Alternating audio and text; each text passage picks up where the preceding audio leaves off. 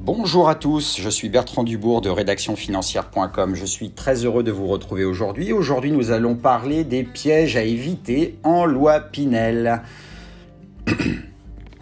Alors, le piège numéro 1 en loi Pinel, c'est de faire le choix d'un mauvais emplacement de votre bien. En effet, investir dans un dispositif Pinel peut s'apparenter à un cauchemar si vous ne pensez pas à une bonne localisation de l'appartement vendu sur plan. Le but premier de votre investissement est qu'il paye peu ou prou votre crédit immobilier. Il doit donc attirer des locataires. S'il n'y a pas de pression locative, vous allez passer de mauvaises nuits de sommeil entre deux locations. En effet, s'il n'attire personne, votre investissement risque de devenir une banqueroute. Vous devez bien vérifier que le logement est proche des transferts et pratique à l'usage. Les commerces, les écoles, les crèches et les facultés sont ce que vous devez rechercher en premier lieu avant d'investir en Pinel. Les investisseurs, à l'époque du dispositif Robien, se souviennent encore de leur investissement à Angoulême. Ne faites pas la même erreur. De plus, mieux vaut investir dans un secteur dynamique où la population augmente.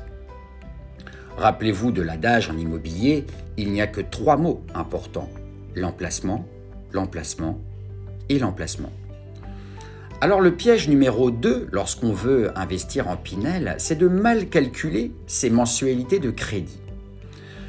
En investissant dans un bien immobilier sous le régime Pinel, vous allez emprunter pour financer toute l'opération et donc être endetté pour longtemps. La question à se poser tout de suite, c'est êtes-vous capable de payer votre crédit pendant 15 ou 20 ans? Pour ce faire, vous devez estimer le montant des loyers à percevoir et les réductions d'impôts dont vous allez bénéficier. Attention, la vie n'est pas un long fleuve tranquille divorce, accident de la vie, etc., peuvent venir perturber les jours heureux qui précèdent la signature d'un contrat préliminaire dans un dispositif Pinel. Le piège numéro 3 qu'il faut éviter absolument lorsqu'on est un investisseur averti, c'est hum, d'éviter le coup de foudre. Un Pinel, c'est un investissement en premier lieu. Vous achetez un bien pour vous faire de l'argent. Au moment d'investir dans un appartement locatif, il faut privilégier les villes dynamiques et les zones bien desservies en transport. Investir en immobilier, ce n'est pas de l'amour, c'est du business.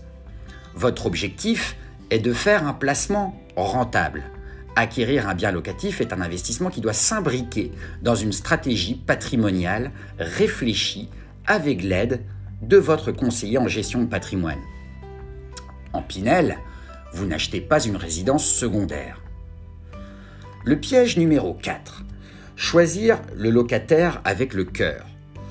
Nous vous conseillons de bien choisir votre futur locataire. N'hésitez pas à demander des documents pour vérifier sa solvabilité, comme un justificatif de domicile, le contrat de travail ou encore les trois derniers avis d'imposition. Ces documents vont vous permettre de vérifier le sérieux du candidat et de comparer son revenu fiscal de référence avec les plafonds de ressources fixés par la loi Pinel. Évitez les grands sentiments, on n'est pas à un barbecue, prenez le meilleur candidat sur le papier. Le piège numéro 5 en dispositif Pinel, c'est de vouloir faire seul son investissement Pinel. S'engager dans un dispositif Pinel seul est compliqué et long. Le marché immobilier est semé d'embûches pour le profane ou le néophyte. Avoir recours à un bon CGP, c'est-à-dire un conseiller en gestion de patrimoine, comme je vous l'ai dit en supra, va vous permettre de bénéficier des meilleurs conseils pour optimiser votre investissement immobilier. Le dernier piège, le piège numéro 6 en loi Pinel, c'est de ne pas mettre en concurrence les banques. Quel dommage. En Pinel, il faut utiliser l'effet de levier du crédit.